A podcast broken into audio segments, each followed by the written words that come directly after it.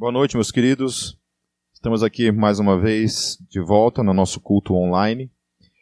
É, dando continuidade à, série de pregações no livro de Gênesis, o tema do que eu vou tratar hoje é princípios para as relações familiares.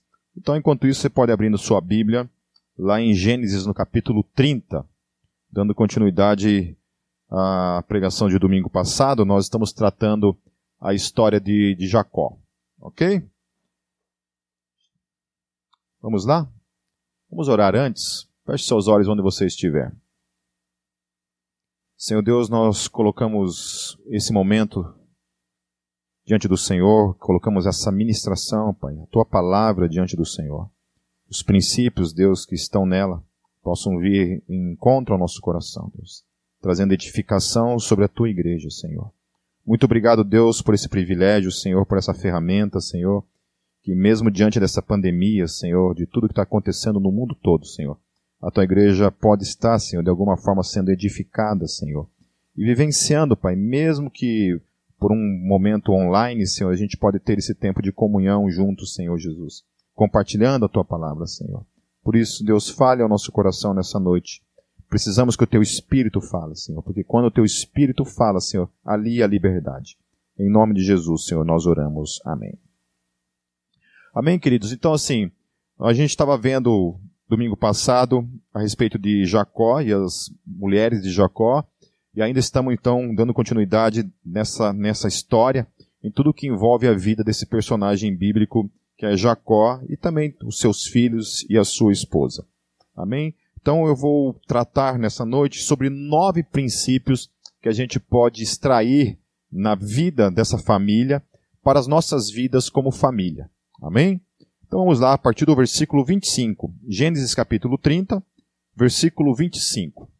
Diz assim o texto: Depois que Raquel deu à luz José, Jacó disse a Labão: Deixe-me voltar para minha terra natal Dê-me as minhas mulheres, pelas quais o servi, e os meus filhos, e partirei.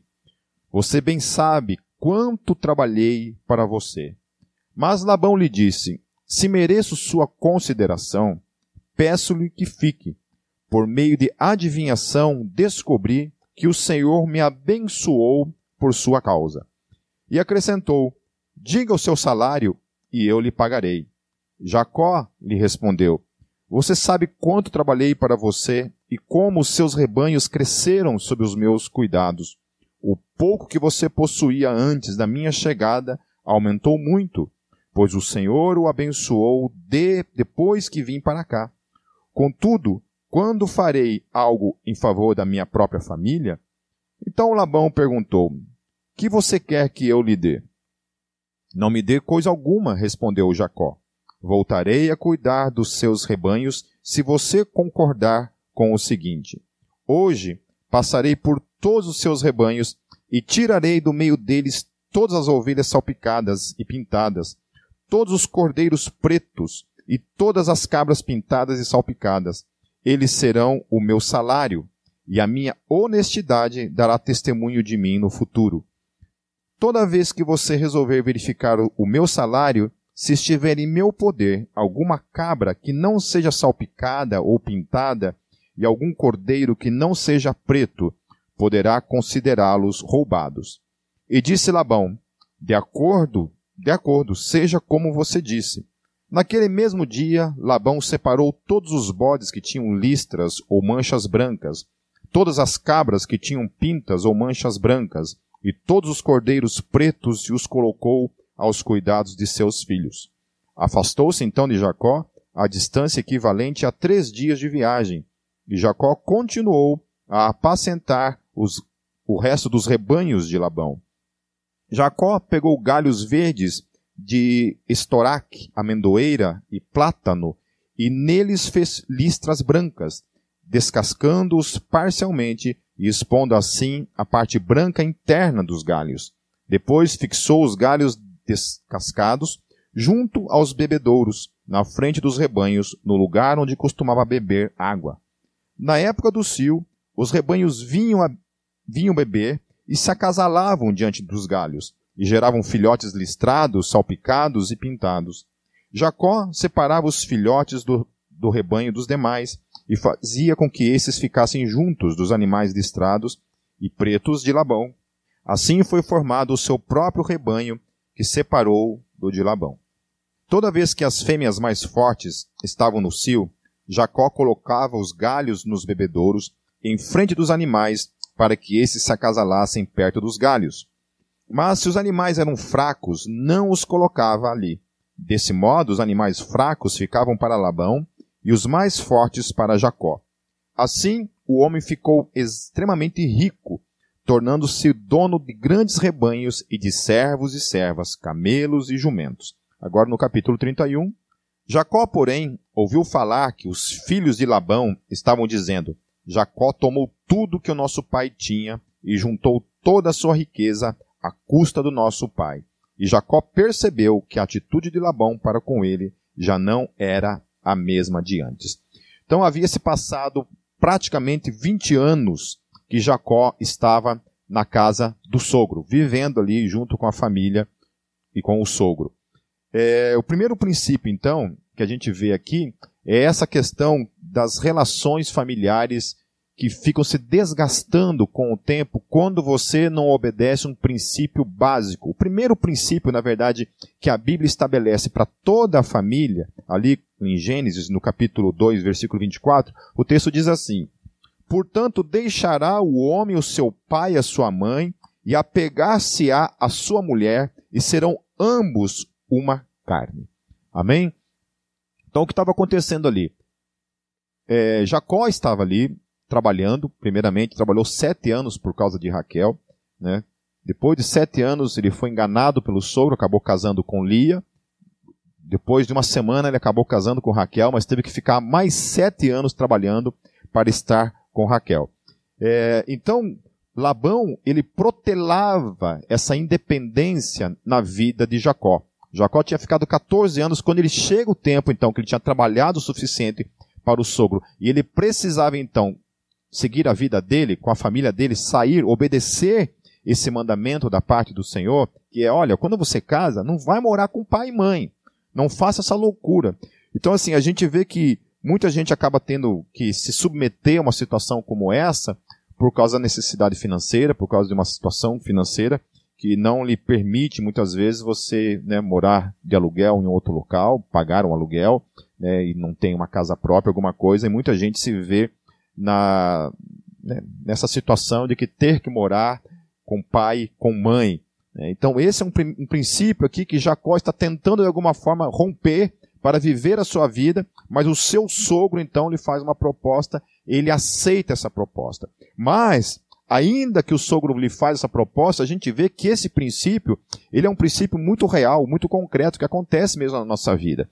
Essa, essa história de casar e ficar morando com pai e mãe desgasta as relações. Afeta o casamento. Então, o primeiro princípio que a gente pode destacar aqui nesse texto é esse princípio da independência. O homem e a mulher, quando casam, deixam pai e mãe e vão viver as suas vidas, as suas responsabilidades, as suas contas, os seus compromissos, os seus, é, os seus desafios como família. Amém? E a gente vê que quando a gente não obedece esse princípio, a nossa vida, o nosso casamento, as nossas relações, muitas vezes, mesmo com pessoas que nós amamos, né? O, os pais, por exemplo, né? Isso, isso é afetado. As relações são afetadas. Então, a primeira coisa que a gente pode verificar nesse texto e como primeiro princípio essa questão do que Deus estabeleceu como primeiro mandamento para todos aqueles que formam uma família: deixar pai e mãe. Esse é o primeiro princípio que Deus estabeleceu lá em Gênesis para todos os casais, para todos aqueles que formam uma família. Continuando o texto a partir do versículo 3: E o Senhor disse a Jacó: Volte para a terra de seus pais e de seus parentes, e eu estarei com você. Então, o segundo princípio para as relações familiares é que nós devemos, todos nós, ouvir Deus. Deus tem que ser aquele que está direcionando nossas vidas dentro de um casamento. O casamento, as relações, principalmente quando você está ali na casa dos seus pais, você quer formar uma nova família, você encontra alguém na sua família, Deus precisa ser a direção, Deus precisa confirmar essa relação, Deus precisa estar na frente dessa relação. Então, na vida de Jacó foi assim: ele vai para aquela terra diante, diante de um direcionamento da parte de Deus, ele está servindo ali, e quando ele vai sair dessa situação, em obediência a Deus, ele está o tempo todo ali sendo direcionado da parte de Deus. Ele toma essas atitudes, essas as ações, movidas pelo, pela palavra de Deus, pelo que Deus fala ao coração dele. Ou seja, ele não vive que nem uma barata tonta, perdido, certo? Ele não é um marido que não sabe para onde vai, não sabe o que Deus quer da vida dele. Então, o segundo princípio para toda a família é que toda a família tem que andar debaixo da direção de Deus. Homens e mulheres precisam caminhar debaixo da direção de Deus. Ah, Pipe, eu não sei qual é, o que, que Deus quer da minha vida. Vai orar, meu querido. Né? A gente vê que na vida de Jacó, a relação com Deus era presente na vida dele. Porque Deus só fala com aquele que ora, com aquele que busca. Amém? Se eu não oro, se eu não busco, Deus não vai falar comigo. Amém, queridos? Então, esse é o segundo princípio. Ouça Deus. Haja sempre, caminhe sempre, busque sempre caminhar debaixo da direção de Deus. Continuando no versículo 4, então Jacó mandou chamar Raquel e Lia para virem ao campo onde estavam os seus rebanhos. E lhes disse: Veja, vejo que a atitude do seu pai para comigo não é mais a mesma, mas o Deus de meu pai tem estado comigo. Vocês sabem que trabalhei para o seu pai com todo o empenho, mas ele tem me feito de tolo, mudando o meu salário dez vezes. Contudo, Deus não permitiu que ele me prejudicasse. Se ele dizia, as crias salpicadas serão o seu salário, todos os rebanhos geravam filhotes salpicados.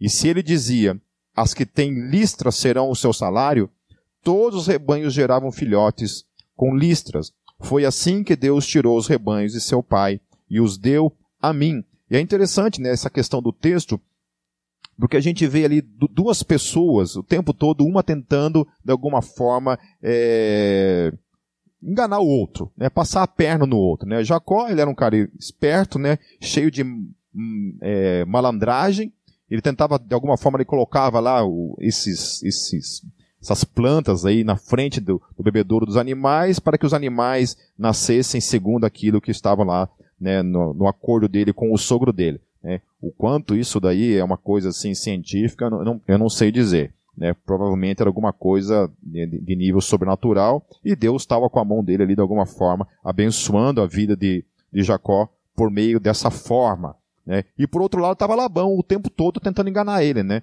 E o texto lá no versículo, no versículo 41 desse capítulo vai dizer que ele que já, é, Labão tentou enganar Jacó pelo menos umas dez vezes. Depois vocês vão ver.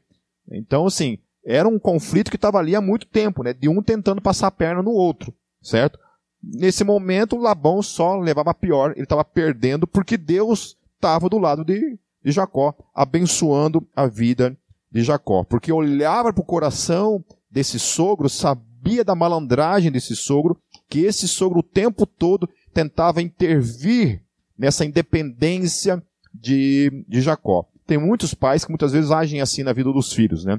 Não aceitam que os filhos saiam de casa, de, deixam os filhos numa dependência financeira né, nas suas vidas, não liberam os filhos de, de, forma alguma para viverem as suas vidas e para viverem principalmente o chamado de Deus. Né? Eu conheço pais que interferem até mesmo no chamado de Deus para a vida dos filhos. Né? E isso é muito perigoso, meus queridos, sabe? Não interfira jamais no chamado de Deus para a vida dos seus filhos. Nós, quando consagramos nossos filhos, aqui na Gólgota a gente sempre costuma fazer uma consagração dos filhos, né? Consagramos a Deus nossos filhos. Então, assim, quando a gente faz essa, esse processo de consagração aos filhos, nós estamos dizendo que nossos filhos não são nossos. Nossos filhos pertencem a Deus. Consagração é isso. É, consagrar é você dar isso a Deus e isso não tem como você pegar isso de volta. Então, pessoas que já têm essa personalidade de não, não conseguir confiar e dar seus filhos a Deus, então nem consagre, né? Não batize, não faça nada disso, certo? Porque nossos filhos não são nossos. Amém? O meu filho não é meu, não é para mim, ele não foi criado para mim. Ele foi criado para a glória de Deus. Nossos filhos foram criados para a glória de Deus. No versículo 10, continuando, Na época do, casal, do acasalamento, tive um sonho em que olhei e vi que os machos que fecundavam o rebanho tinham listras, eram salpicadas e malhados. O anjo de Deus me disse no sonho, Jacó. Eu respondi, eis-me aqui. Então ele disse, olhe e veja que todos os machos que fecundam o rebanho têm listras, são salpicados e malhados, porque tenho visto tudo o que Labão lhe fez. Então o texto está falando que Deus estava interferindo ali, livrando a vida de Jacó, o sonho de Jacó, o trabalho de Jacó dos enganos do sogro, porque o sogro estava o tempo todo tentando enganá-lo. Então o texto está dizendo que Deus olhava para o coração desse sogro e intervia então nessa história. No versículo 13, sou o Deus de Betel, onde você ungiu uma coluna e me fez um voto. Saia agora desta terra e volte para a sua terra natal. Então, esse lugar, Betel, ele foi o mesmo lugar onde Abraão tinha, tinha também levantado um altar para Deus. Quando Deus fala com Abraão, nesse lugar, Abraão também levanta um altar a Deus. Ali o texto lá, você vai ler lá depois em Gênesis, no capítulo 12, né, na história de Abraão, no versículo 7 e 8, vai contar essa história. Então, assim, Gênesis chama esse lugar de Betel. O autor de Gênesis está chamando, olha, quando Abraão faz esse, esse altar, levanta esse altar em Betel, nas proximidades de Betel, ele está chamando esse lugar de Betel, porém o nome de Betel, daquele lugar, não era Betel ainda. Vem depois. Somente depois é que vem a se chamar Betel. Depois vocês vão ver aonde que fala isso, tá? Lá em Gênesis 35 vai dizer isso. No versículo 15 diz assim: E chamou Jacó aquele lugar onde Deus falara com ele Betel. Amém? O nome Betel, então, foi dado por Jacó somente anos depois. É, Betel significa casa de Deus. Amém? Então, o terceiro princípio para as relações familiares é não se esqueça jamais de seus pactos com Deus. Não se esqueça de sua consagração a Ele acima de tudo e de que você é dele antes de ser de outra pessoa. Você pertence a Deus. Então Jacó, antes de qualquer coisa na vida dele, ele tinha que ter essa consciência de a quem ele pertencia. Eu e você, como, como princípio para um casamento, o homem, o marido, a esposa e os filhos têm que saber que, primeiramente, a quem lhes pertence em sua existência, em suas vidas, é ao Deus Todo-Poderoso. Amém? Não podemos nos confundir. Eu não existo para minha esposa, eu não existo para o meu filho. A primeira pessoa no universo, na criação, na existência, a quem eu pertenço é Deus. Eu não estou dizendo que Deus é criação. Estou dizendo que na existência, a primeira pessoa a quem eu pertenço é o Deus Todo-Poderoso. E é Ele que tem que ser o foco maior da minha vida. Amém? Não é o marido, não são os filhos, não é ninguém, mas é Deus em primeiro lugar. Amém? Com isso também, obviamente, vem ah, aquilo que em sequência, né? A esposa, os filhos, os irmãos em Cristo, a família e tudo o mais. É, no versículo 14, Raquel e Lia disseram a Jacó: Temos ainda parte na herança dos bens do nosso pai? Não nos trata ele como estrangeiras? Não apenas nos vendeu, como também gastou tudo que foi pago por nós? Toda a riqueza que Deus tirou de nosso pai é nossa e de nossos filhos. Portanto, faça tudo quanto Deus lhe ordenou. É, então, aqui foi com certeza a primeira manifestação feminista na história da humanidade. Né? A gente estava vendo domingo passado que essas mulheres viviam dentro de uma cultura né, onde elas se submetiam, elas não tinham muito direitos, né, e os direitos delas pertenciam ao pai. O pai fazia. Mas a gente vê é, a, a, que aqui o, o texto traz à luz que havia um rancor em relação a isso. Né? Havia uma certa mágoa pela forma como o pai tratava elas, como objetos. Né? E aqui vem à tona, então, toda essa questão. Olha, o nosso pai nos tratava como objetos. Ele nos tratava como pessoas estrangeiras, eles não, não nos tratavam como filhas. Daí vem toda a questão da revolta em relação a isso, né? E isso é uma coisa que nós temos que tomar cuidado. Como que a gente trata os nossos filhos? Como que a gente trata os nossos filhos? Porque um dia isso vem. Né? Tem um programa na televisão que eu, que eu gosto muito de assistir, não vou falar o nome aqui para não fazer vocês talvez perderem né, a graça no, no programa, mas eu sempre vejo assim o filho tratando o pai assim de uma maneira assim na frente de todo mundo, sabe? É um, um programa muito conhecido e é o tempo todo assim, sabe? Ele trata o pai assim de uma maneira assim áspera, né? E eu sempre comento isso com a Kátia e com o Gabriel, né? Quando a gente está assistindo. Falei, Nossa, esse cara tem um problema com o pai dele, né? Tem algum problema não resolvido com o pai dele, porque o tempo todo ele é áspero com o pai, o tempo todo ele trata o pai de uma maneira bem áspera. E aí eu fico pensando, alguma coisa, algum momento na relação deles dois aconteceu lá atrás e isso vem à tona. Né? Eu não estou justificando que pelo que aconteceu ele tem que tratar o pai dele dessa forma. Né? Estou apenas tentando entender. Né? Eu não sei as razões, não sei os motivos. Então tem que tomar todo cuidado em relação a isso. E aqui o texto está falando então que Raquel e Lia, as duas juntas, né, foram colocadas numa situação, viviam em pé de guerra, até mesmo por causa dessa situação que o pai as colocou, né, porque provavelmente se o pai não tivesse intervido nessa história, é, Jacó teria casado somente com Raquel. Né, não estava nos planos dele casar com Lia e nem com as servas né, da, delas duas. Mas isso aí é uma outra história. É, então, o quarto princípio aqui, para as relações familiares, e que eu vou tratar, porque é uma coisa que muita gente às vezes tem dificuldade com isso, é ouçam suas esposas. Amém? A primeira coisa que, que, que Jacó faz aqui é chamá-las. Chamar as duas para uma conversa e falar assim: olha, está acontecendo isso. Teu pai está tentando me enganar já faz tempo, né? Eu já trabalhei pra caramba, já fiz muita coisa para ele e ele continua tentando me enganar. O que, que vocês acham? Eu quero ir embora. Né? Eu quero ir viver as nossas vidas. Eu quero pegar nossas famílias e ir para né, onde Deus mandar. Querem obedecer a Deus, o chamado de Deus. Então ele vai ouvir suas esposas, vai ouvir o conselho das suas esposas. E graças a Deus as esposas entram em concordância com aquilo que Deus já havia falado com eles. Né? Lá em 1 Pedro, no capítulo 3, no versículo 7, eu queria ler esse texto, porque esse texto é um texto que adverte a mim e a você, marido, que está assistindo nessa noite. 1 Pedro, capítulo 3, versículo 7. O texto diz assim: Do mesmo modo, vocês, maridos, sejam sábios no convívio com suas mulheres e tratem-nas com honra, como parte mais frágil e coerdeiras do dom da graça da vida, de forma que não sejam interrompidas as suas orações.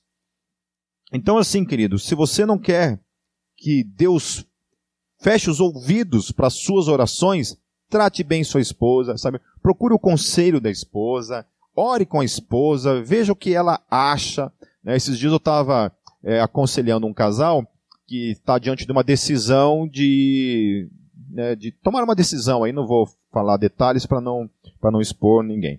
É, mas precisa tomar uma decisão tal, e, e, ele, e ele conversando comigo, ela junto, né, ele falando, não, porque eu acho isso, isso, isso, né? É um, é um pouco arriscada a decisão que eles têm que tomar, né, envolve um passo que envolve mobilização e uma, né, uns sérios, um, alguns riscos nessa decisão. Beleza, eu ouvi ele bastante, né, ele terminou de falar. A primeira coisa que eu fiz foi virar para ela, falei assim, e você? O que, que você acha de tudo isso que ele falou? É, você está em concordância com isso que ele falou? É, então ela abriu o coração e começou a falar tal, né, que, que tinha algumas dificuldades com aquilo ali, com aquela decisão, mas, mas que estava realmente entendendo que era né, um, chamado de Deus e que talvez realmente era isso que Deus estava querendo com a vida deles. Né? Então, isso é importante. Amém? Ouça suas esposas. Amém? Ouçam, vão atrás, procurem um conselho. Eu não tomo decisões sem conversar com a Kátia. Sempre, né, eu falei assim, amor, o que, que você acha? O que, que você acha? É, ela da mesma forma. O que, que você acha? O que, que você acha? Então, a gente tem que procurar esses conselhos, porque se Deus fez um só, tem que estar esse chamado da parte de Deus, eles têm que, ele tem que falar com os dois. Amém? Quando Deus me chamou de Foz do Iguaçu para vir para Curitiba, Deus falou comigo com ela. Não tem essa de Deus falar somente com o marido. Deus vai falar, talvez, né, de uma forma assim, mais é, revelatória. Deus pode talvez falar somente com um. Né? Às vezes Deus vem e fala comigo. E eu, ao compartilhar com a minha esposa, se aquilo realmente vem da parte de Deus, aquilo tem que estar em concordância com o coração dela. Então, se é uma, uma questão de uma decisão, eu orei, Deus falou, eu chego para minha esposa e falo: olha, Deus falou comigo, isso, mas eu quero saber como é que está o teu coração em relação a isso. O teu coração está em concordância? Testifica com isso que eu estou falando? Amém, meus queridos? Então, esse é mais um princípio. Né? Eu, eu teve uma época que eu, a Kátia, estava passando por um momento bem, bem crítico. A gente ainda morava em Foz do Iguaçu e nós tínhamos tomado uma decisão assim, né? Falei, olha, vamos dar mais uma chance para nós, vamos conversar com uma pessoa, né? E vamos ver o que acontece ali. Senão, não tem mais como continuar dessa forma, né? É, essas coisas de, de, início de casamento, de ajustes de casamento, né? E tava lá. E, e, e eu fui conversar com um pastor que era um, um professor de seminário, né? Que a gente tinha conhecido no seminário. E nessa conversa com ele, sabe, ele abriu os meus olhos. Ele falou assim, falei, Pipe, é, você precisa entender que tudo que a Kátia te fala, né, que muitas vezes te irrita, te irrita, deixa você brabo, né, deixa você irritado, coisas desse tipo, nada do que ela fala é pro teu mal. Tudo o que ela quer é o teu bem. Amém? Então, isso ali, naquele momento, me abriu os olhos me fez enxergar assim a Kátia de uma outra maneira, e naquele dia, aquele conselho vindo da parte daquele pastor salvou o nosso casamento. Salvou o nosso casamento, sabe? Então, sim, nós temos que aprender a virar essa chave, sabe? De parar de se enxergar um ao outro como inimigo, mas enxergar o outro realmente como um só, aliados. Nós estamos juntos numa mesma conquista. Né? Um casal juntos, meus queridos, podem conquistar muitas coisas juntos, unidos, um ouvindo o conselho do outro, né? Não é somente o marido ouvindo a esposa, mas a esposa também ouvindo o marido. Amém? Certo? Continuando no versículo 17, então Jacó ajudou seus filhos e suas mulheres a montar nos camelos e conduziu todo o seu rebanho junto com todos os bens que havia acumulado em Pada Arã, para ir à terra de Canaã, à casa de seu pai Isaque. Então Labão tinha saído para tosquear suas ovelhas. Raquel roubou de seu pai os ídolos do clã. Então o que, que veio aqui? Eles estão fugindo né, da presença do, do sogro, né, do pai delas, e Raquel toma uma decisão. Né? Não somente não estava satisfeita com todos os bens que já haviam adquirido, ela vai na casa do pai e rouba um dos ídolos que o pai tinha em casa. Então, o quinto princípio que a gente aprende aqui nessa história é não tragam os falsos ídolos ou ídolos que sejam dos, da casa de seus pais para a sua casa. Então, casamento, meu querido, não é somente abraçar uma independência financeira dos pais, é ter também uma independência religiosa, uma relação com Deus de modo independente da vida daquela que os teus pais têm. É tomar as suas decisões e sua caminhada de fé, sozinhos, sem pais. Vocês agora decidirão se serão homens e mulheres de fé que carregarão ou não o legado de seus pais. E o erro de Raquel foi isso, porque Jacó tinha fé num único Deus. A família de Raquel, o sogro Labão, ele tinha outros deuses a quem ele servia, certo? Ainda que Deus se revelava a ele e falava com ele, e vai falar com ele em alguns momentos, esse homem não tinha uma fé única num Deus único. Ele tinha fé em vários deuses. Aí Raquel traz essa espiritualidade, rouba essa espiritualidade, tenta trazer essa espiritualidade para dentro da casa dela. Coloca toda a família dela em risco por causa dessa estupidez. Certo? Então, assim, especialmente essa, essa postura de não trazer os ídolos da casa dos pais é decidir se irá viver uma religiosidade verdadeira ou hipócrita, como muitos pais ensinaram na praxis os seus filhos. Onde na igreja era uma pessoa e em casa era outra pessoa. Por isso da independência na espiritualidade de cada um. Não tragam, sabe, essas, principalmente essas coisas assim erradas de casa, esses falsos ídolos, essas coisas que são tratadas muitas vezes como ídolos, não no sentido somente religioso, mas no sentido material mesmo, sabe? Essa idolatria a certas coisas que colocam no, no lugar de Deus e a gente acaba trazendo para as nossas nossa realidade como família, tá certo? Amém, queridos? E essa questão também da hipocrisia, né? Onde o, o a gente vê quando criança que o pai ou a mãe na igreja são pessoas assim fervorosas, cheias do Espírito Santo, gente, né, que toma todo o cuidado não falar, mas em casa o cara ou ela é o Satanás, né? É, vira o demônio em casa, né? É, e aí não somente com os filhos, né? Ou a esposa com o marido, ou o marido com a esposa, e a gente conhece muitas dessas histórias, tá certo? Por que, que traz isso para casa? Né? Porque não tem uma vida de verdade com Deus. Não vive uma vida realmente com Deus, não conhecem Deus, não caminham com Deus. Ou se caminham, essas próprias pessoas trouxeram talvez da, da sua casa, da cultura da sua casa, esses ídolos né, da violência, da falta de diálogo, dessas feridas, dessas idolatrias né, por coisas, né, ao invés de, de amar pessoas, traz esse amor por coisas para dentro de casa. Então, o quinto princípio é isso: não tragam para suas casas os ídolos dos seus pais. Amém? A não ser que seja o Deus Todo-Poderoso. Aí sim, naquilo que é legado, que vem da parte de Deus, imitem seus pais. Amém. Aleluia. Se vocês têm pais fervorosos, pais que não são hipócritas, pais que procuram realmente viver com Deus, eu não estou dizendo de pais perfeitos, porque isso não existe. Né? Eu e minha esposa provavelmente somos né, os mais imperfeitos, não somos perfeitos. Né? E muitas e muitas vezes a gente teve que sentar com, com o nosso filho e pedir perdão por coisas que fizemos de errada, erramos, mas assumimos o erro e dizemos assim: não nos imite nisso. Por favor, seja diferente nesse aspecto.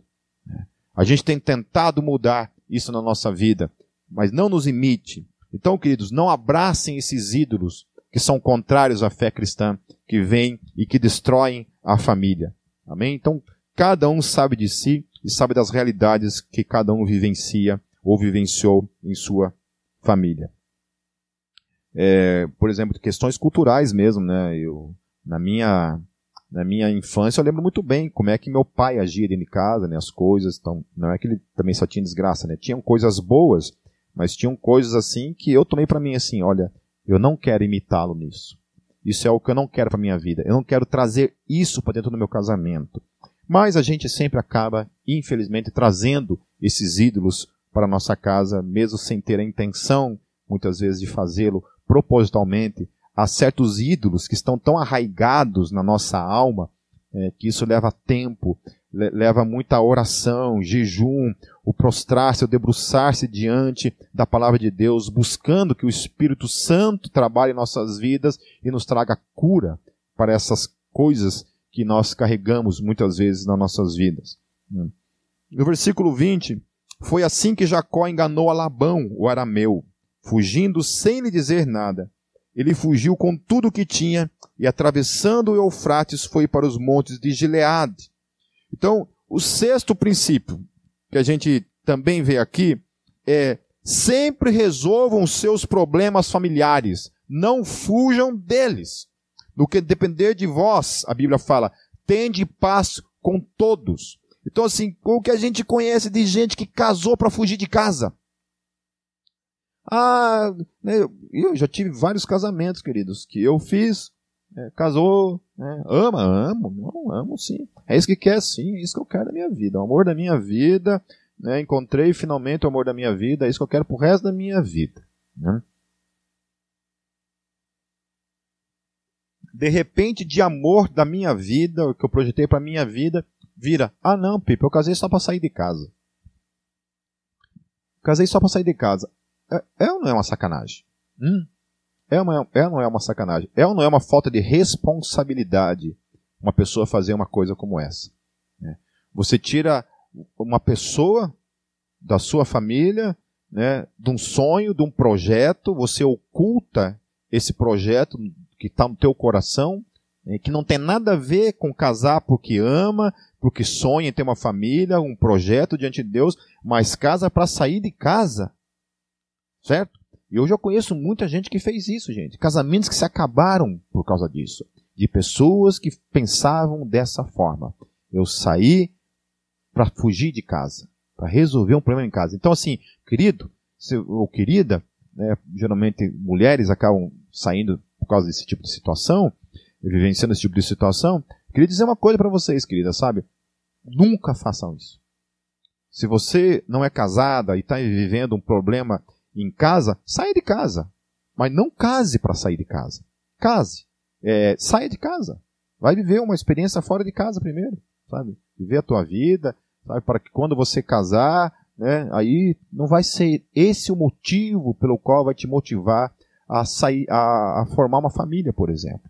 Ok? Então muita gente acaba vivenciando essa realidade. Isso é muito triste. Né? E aqui a gente vê que Jacó, ao invés de ele se resolver com o sogro dele, ele simplesmente sai de casa. Né? Vai lá, é, abandona, não resolve com o sogro, foge daquela situação, né? as filhas fogem, apoiam ele nessa situação, né? e aí esse é um princípio que a gente tem que entender que não é um princípio que vem da parte de Deus. Nós precisamos resolver nossas relações. Não fujam das, das suas relações. Sabe? Se você tem problema com sogro, com sogra, resolva. Sente, Resolva. Ah, Piper não me escuta. Tudo bem, você fez a tua parte. Pelo menos você tentou resolver, ao invés de fugir. Amém? O que tem de gente que tem um problema com a sogra, não consegue olhar na, casa, na cara da sogra, né? ou do sogro, né? não é somente sogra, mas também o homem, né? sogro, né? com as famílias, né? e não consegue resolver isso. Né? Fica impedindo, né? fica impedido de ter uma relação familiar em detrimento a, a falta de habilidade para resolver os seus problemas. A partir do versículo 22, três dias depois, Labão foi informado de que Jacó tinha fugido. Tomando consigo os homens de sua família, perseguiu Jacó por sete dias e o alcançou nos montes de Gilead. Então de noite Deus veio em sonho a Labão, o arameu, e advertiu: Cuidado, não diga nada a Jacó, não lhe faça promessas nem ameaças, Olha só o cuidado de Deus com a vida de um eleito. É, o cuidado de Deus com a vida de Jacó. Tremendo isso, né? E Labão, provavelmente com o sangue nos olhos ali, indo atrás de, de Jacó e com o intento provavelmente de matá-lo, né? Deus aparece por meio, é, Deus aparece em sonho a Labão e adverte, olha, não toque nele. E não fale nada para ele ainda por cima. Então, Labão alcançou Jacó, que estava acampado dos montes de Gileade. Então Labão e os homens se acamparam ali também. Ele perguntou a Jacó: Que foi que você fez? Não só me enganou, como também raptou minhas filhas como se fossem prisioneiras de guerra, é, como se as filhas fossem dele. Né? É, por que você me enganou, fugindo em segredo, sem avisar-me? Eu teria celebrado a sua partida com alegria e cantos ao som dos tamborins e das harpas. Então isso é também interessante, né? Porque às vezes também a gente acha que é uma coisa muito complicada de ser resolvida. E às vezes você sentando e resolvendo, você vê que não é nada daquilo, né? Não, não é nada disso.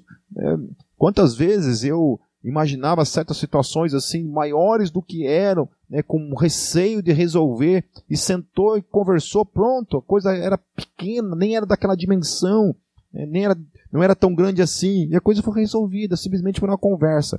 E aqui, se Jacó tivesse procurado o sogro dele, tudo isso tinha se resolvido, tinha saído debaixo da bênção, né? pelo menos nas palavras de Labão, né? o que está sendo dito aqui. Se ele está mentindo, daí já é uma outra coisa.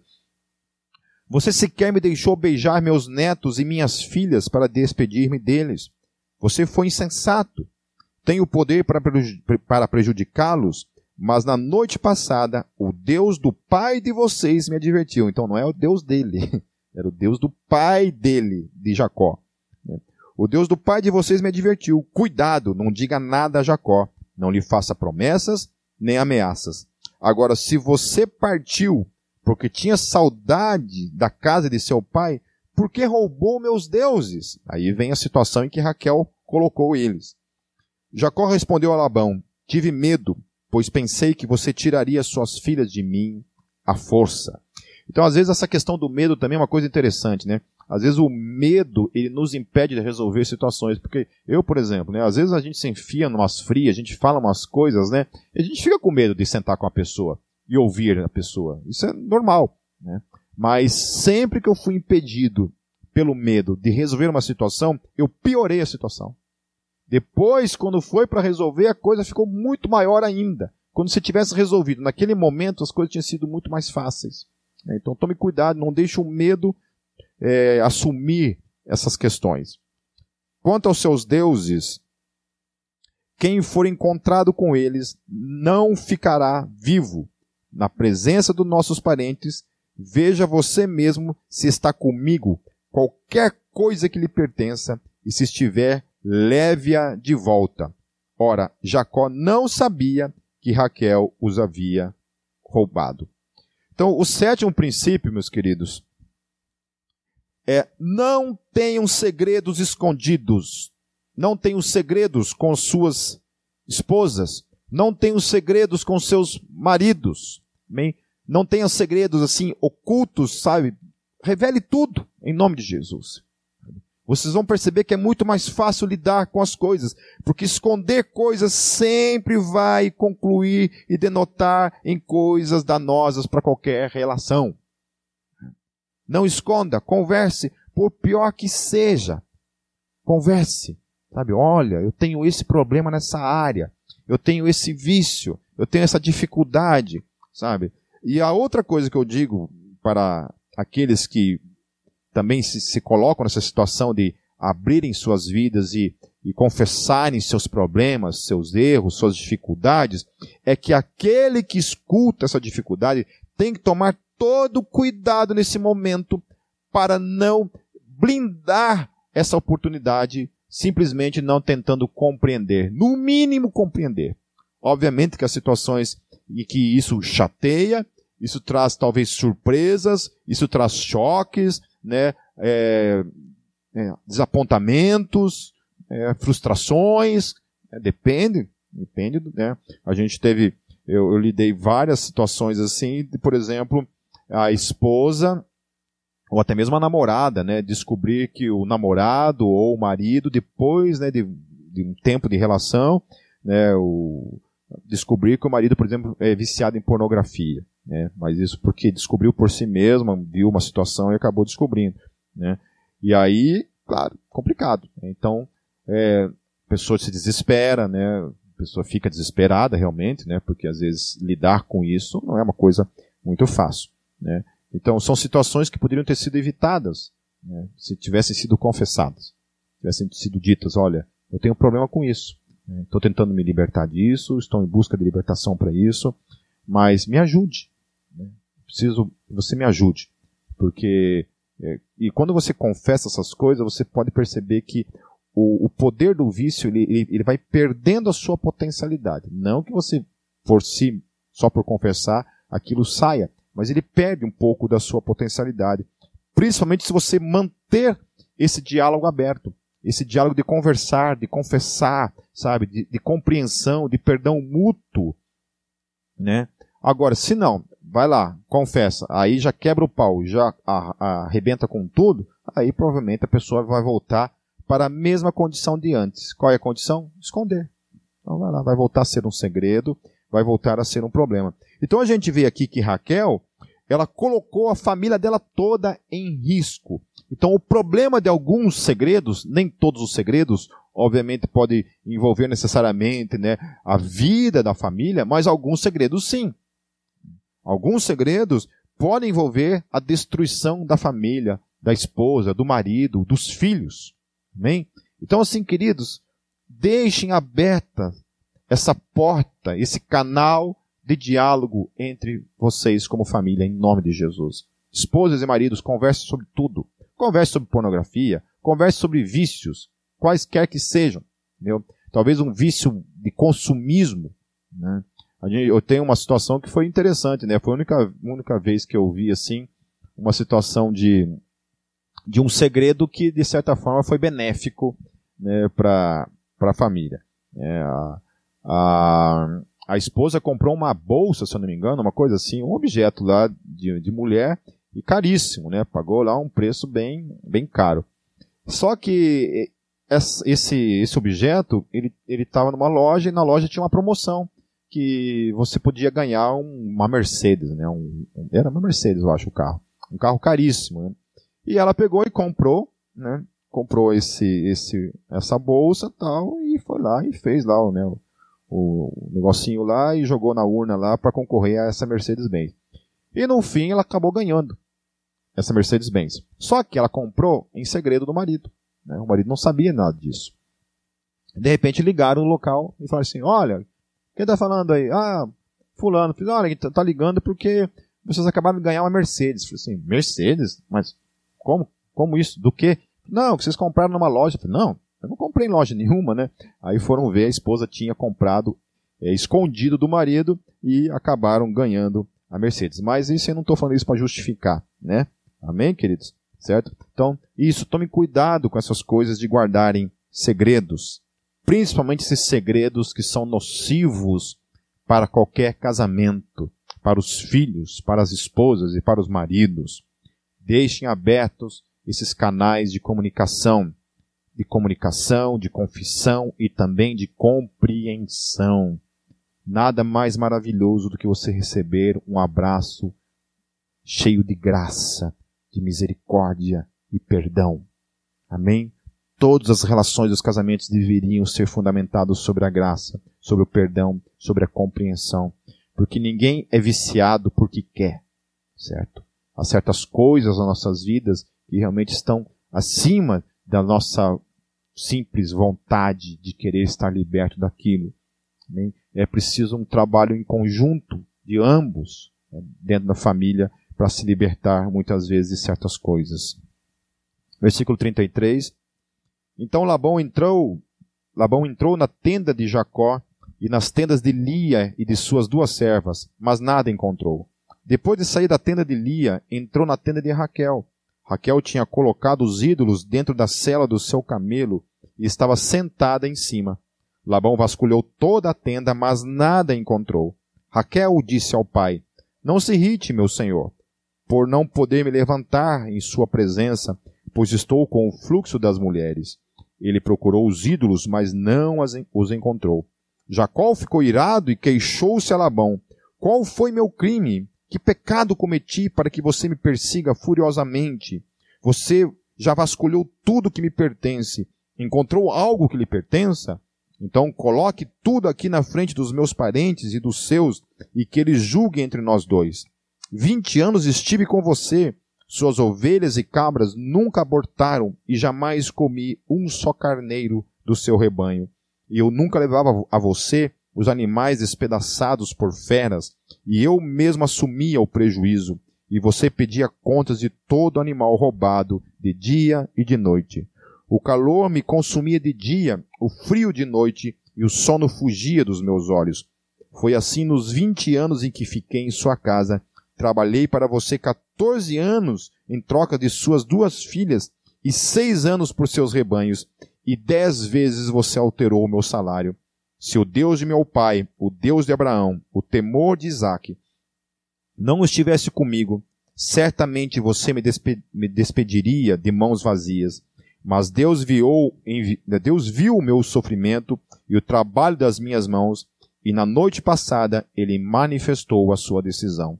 Labão respondeu a Jacó: As mulheres são minhas filhas, os filhos são meus, os rebanhos são meus. Tudo o que você vê é meu. Que posso fazer por, por essas minhas filhas ou pelos filhos que delas nasceram? Então, é, a gente vê aqui essa questão de, de, Labão, né? Labão era um cara que eu acho que não entendia muito como as coisas funcionavam, né? Ele ainda achava que tudo que estava ali nas mãos de Jacó pertenciam a ele. Né? Ele fala: olha, são os meus filhos, são os meus netos, são as minhas ovelhas, são os meus cabritos. Né? E quando não era verdade, não pertencia mais a ele.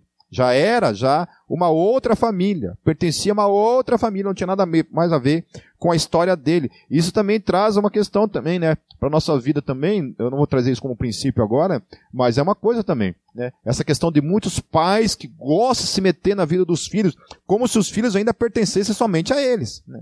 Não conseguem aceitar né, que o filho agora tem uma vida de independência, vai lá e se mete na vida do filho, na vida, no casamento do filho, acaba destruindo ainda mais, né? Conhece essa história? Né? Tanto de, de sogro e de sogra que se mete e acaba destruindo um casamento. Eu já vi isso acontecer também. Né? Então façamos agora, eu e você, um acordo que sirva de testemunho entre nós dois.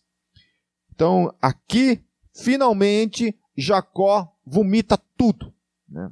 Antes de, de Labão falar ali, ele vai agora, finalmente, ele, ele lava a alma, lava essa roupa suja, acumulada. Então, esse é o oitavo princípio, que é não deixem a sujeira acumular. Durante toda a vida, Jacó deixou Labão enganar ele sem falar nada. Ele ficou ali 20 anos sendo enganado. E ao invés de resolver os problemas com o sogro, ele não resolve. Ele vai jogando para baixo do tapete. E tenta resolver as coisas de outra maneira. Né? E aí aqui nesse momento a gente vê ele finalmente vomitando tudo aquilo que estava aqui. Né? Há tanto tempo fazendo mal para ele. Finalmente ele vomita. Então é isso, sabe, meu querido? É, é, marido e esposa também, sabe? É, não deixa acumular, sabe? Não deixa acumular. Porque isso aí não vai fazendo mal, um mal para a relação e aí, quando vai resolver, é tanta coisa para resolver que muitas vezes você nem acaba nem lembrando do que está sendo tratado. Né? Então, lá em casa, eu e a Kátia, a gente procura sempre estar tá resolvendo as coisas. Não joga nada para baixo do tapete. Aconteceu? Amor, senta aqui, vamos conversar um pouquinho. Olha, não gostei disso, eu acho que essa tua atitude não, não me agradou, tal, tal. E vice-versa, né? É difícil? É. Mas é melhor você resolver todos os dias, né, todo momento que precisa resolver alguma coisa, do que ficar jogando para baixo do tapete e o, o, casamento acabar. Certo? Como muita gente né, fica durante anos engolindo tudo, né? Fica tudo atravessado aqui, ó, nunca fala nada. E aí quando fala, e aí que é os meus medos se resumem a isso, quando se trata de muitas vezes resolver alguns problemas de, de casais, é quando chega e fala assim, olha, para mim deu. E chega com essa decisão. E você não tem muito mais o que fazer. Né? Porque é, vai acumulando, acumulando, acumulando, acumulando, não resolve, e aí quando viu, já era. Esfriou o amor, esfriou os sentimentos, né? e aí lascou de vez. Certo? Então, o oitavo princípio é isso: não acumulem as coisas. Sabe? Isso é danoso para as relações familiares. Versículo 45, estamos caminhando já para o último. Então Jacó tomou uma pedra e a colocou de pé como coluna, como coluna, e disse aos seus parentes: Juntem algumas pedras. Eles apanharam as pedras e as amontoaram. Depois comeram ali, ao lado do monte de pedras. Labão o chamou Jegar Saudat, e Jacó o chamou Galeed. Galeed significa testemunho, ou monte do testemunho. Labão disse, este monte de pedras é uma testemunha entre mim e você nos dias de hoje. Por isso foi chamado Galeed. Foi também chamado Mispá, porque ele declarou que o Senhor nos vigie a mim e a você quando estivermos separados um do outro. Então, Mispá significa torre de vigia. Se você maltratar minhas filhas ou menosprezá-las, tomando outras mulheres além delas, ainda que ninguém saiba, lembre-se de que Deus é testemunha entre mim e você. Disse ainda Labão a Jacó: Aqui está, aqui estão este monte de pedras e esta coluna que coloquei entre mim e você. São testemunhas de que não passarei para o lado de lá para prejudicá-lo, nem você passará para o lado de cá para prejudicar-me. Que o Deus de Abraão, o Deus de Naor, o Deus do pai deles, julgue entre nós. Então Jacó fez um juramento em nome do temor de seu pai, Isaque. Ofereceu um sacrifício no monte e chamou os parentes que lá estavam para uma refeição. Depois de comerem, passaram a noite ali. Na manhã seguinte, Labão beijou seus netos e suas filhas e os abençoou, e depois voltou para sua terra. Então, o nono e último princípio é: sejam pessoas de pactos, pessoas de palavras, pessoas de promessas inquebráveis, pessoas que coloquem diante de ti um alvo de um compromisso irremediável, um compromisso inegociável. Amém? Em nome de Jesus.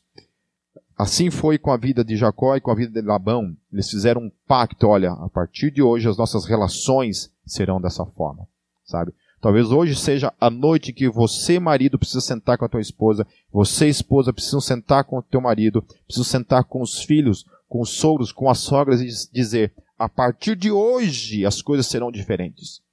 A partir de agora as nossas relações serão olho no olho, serão baseadas na verdade, serão baseadas na confissão, em nome de Jesus. Assim as relações são fortificadas, porque a palavra é sim, sim, não, não porque não há dúvida nas palavras. Né? Eles rompem aquele ciclo de engano, né, de prejudicar um ao outro que havia o tempo todo acontecendo, principalmente da parte do Labão. Ali se rompe. E agora eles estão falando isso diante de Deus. Olha, se isso acontecer, Deus é o nosso juiz. Deus é o nosso vigia, que está olhando para esse testemunho aqui por meio desse altar, dessa coluna que é levantada. Então, queridos, concluindo, o primeiro princípio é deixar pai e mãe, a não ser que realmente não tenha uma outra situação, uma outra forma, uma outra maneira de você viver sua vida independente, mas que isso seja o último do último do último do último recurso na sua vida, mesmo em nome de Jesus, sabe? Em nome de Jesus. Segundo princípio, ouça Deus, caminhe sempre na direção de Deus como família, que vocês não vão errar o alvo. Se Deus está na direção, vocês não vão errar o alvo. O terceiro princípio é não se esqueça de que você foi criado para Deus. Que a tua prim, o teu primeiro casamento, teu, a tua primeira aliança, o teu primeiro pacto é com Deus acima de tudo. Quarto princípio, ouçam os seus cônjuges. Maridos, ouçam suas esposas para que suas orações não sejam interrompidas, tratem-as com honra, tratem-as como a, a, a, parte mais frágil da sua relação. Né? Não se esqueçam de que elas são filhas de Deus amadas e que Cristo também entregou suas vidas, sua vida por elas. E esposas, ouçam também seus maridos. Ambos ouçam os conselhos um dos outros. Quinto princípio, não tragam os ídolos, os falsos ídolos, a cultura contrária a Deus, a cultura corrompida corrompida das famílias para dentro de casa. Os hábitos corrompidos, os pecados familiares não tragam para dentro de casa. Sexto princípio, sempre resolvam os seus problemas familiares, não fujam deles. No que depender de vós, tende paz com todos, seja com sogra, seja com sogro, seja com irmão, seja com irmã, seja com esposa, seja com marido, seja com os filhos, com quem quer que seja. Resolva os seus problemas ao invés de fugir deles. Sétimo princípio, não tenham segredos um com o outro em nome de Jesus. Não tenham segredos. Resolvam, confessem, falem o que precisa ser falado, mas não mantenham isso escondido em nome de Jesus. Oitavo princípio, não deixem a sujeira acumular. Resolvam, não se ponha o sol sobre a vossa ira. É um princípio da palavra de Deus. Não se põe o sol sobre a vossa ira. Nada de dormir no sofá, nada de dormir no chão, nada de dormir de costas viradas um para o outro. Resolvam os seus problemas em nome de Jesus. E o oitavo e último princípio: sejam pessoas de pacto, pessoas de palavra, pessoas de sim, sim, não, não, em nome de Jesus. Cumpram os seus compromissos. Se você falou que vai fazer uma coisa, vai e faça em nome de Jesus. Não negocie a tua palavra, não negocie isso. A minha esposa precisa acreditar nas coisas que eu falo. Se em algum momento eu menti, eu corrompi essa confiança na, na minha vida, eu preciso então resgatá-la em nome de Jesus. Ir atrás e resgatar esse processo na minha vida. Para voltar então, que Deus julgue isso diante de, de cada um de nós, em nome de Jesus. Para que a gente volte a ter palavra, resgatar essa palavra de homem e de mulheres de Deus de homens e mulheres de Deus que todos nós somos em nome de Jesus. Amém, meus queridos. Quero deixar com vocês, para minha vida e para a vida de todos vocês, essa palavra nessa noite como reflexão, como princípios para as nossas famílias, para que a gente possa observar essa, essas, esses princípios e caminhar neles em nome de Jesus. Eu quero orar então, vamos fechar nossos olhos. Senhor, nós colocamos nossas famílias em tuas mãos, Senhor. O Senhor conhece cada família, Deus, que está aqui nessa noite, Senhor Jesus, ouvindo essa palavra. O Senhor conhece, Deus, as relações, as crises, as dificuldades, Senhor, os vícios, Pai, os deuses, aquilo que nos cerca, Senhor Jesus, as mágoas, Pai, que muitas vezes também se estabelecem, Senhor. Enfim, Senhor Jesus, queremos olhar para todos esses princípios, Senhor Jesus, revelados na Tua palavra, Senhor, para as nossas vidas. Que a gente possa caminhar neles para a glória do Teu nome, Senhor. Só o Senhor, com a Tua graça sobre nós, possa, pode nos capacitar, Deus, a viver uma vida segundo o Teu coração, segundo esses princípios revelados na Tua palavra. Muito obrigado, Senhor, pela Tua palavra por mais uma vez, Senhor Jesus, ela falar ao nosso coração. O que seria de nós, Senhor, sem a tua palavra? O que seria de cada um de nós, Senhor, se não fosse a revelação da tua palavra que confronta o nosso coração, que confronta a nossa cultura, que confronta os maus hábitos, que confronta os segredos da nossa alma, Senhor. O que seria de nós sem a luz da tua palavra falando ao nosso coração? É o que eu oro e peço em nome de Jesus. Amém.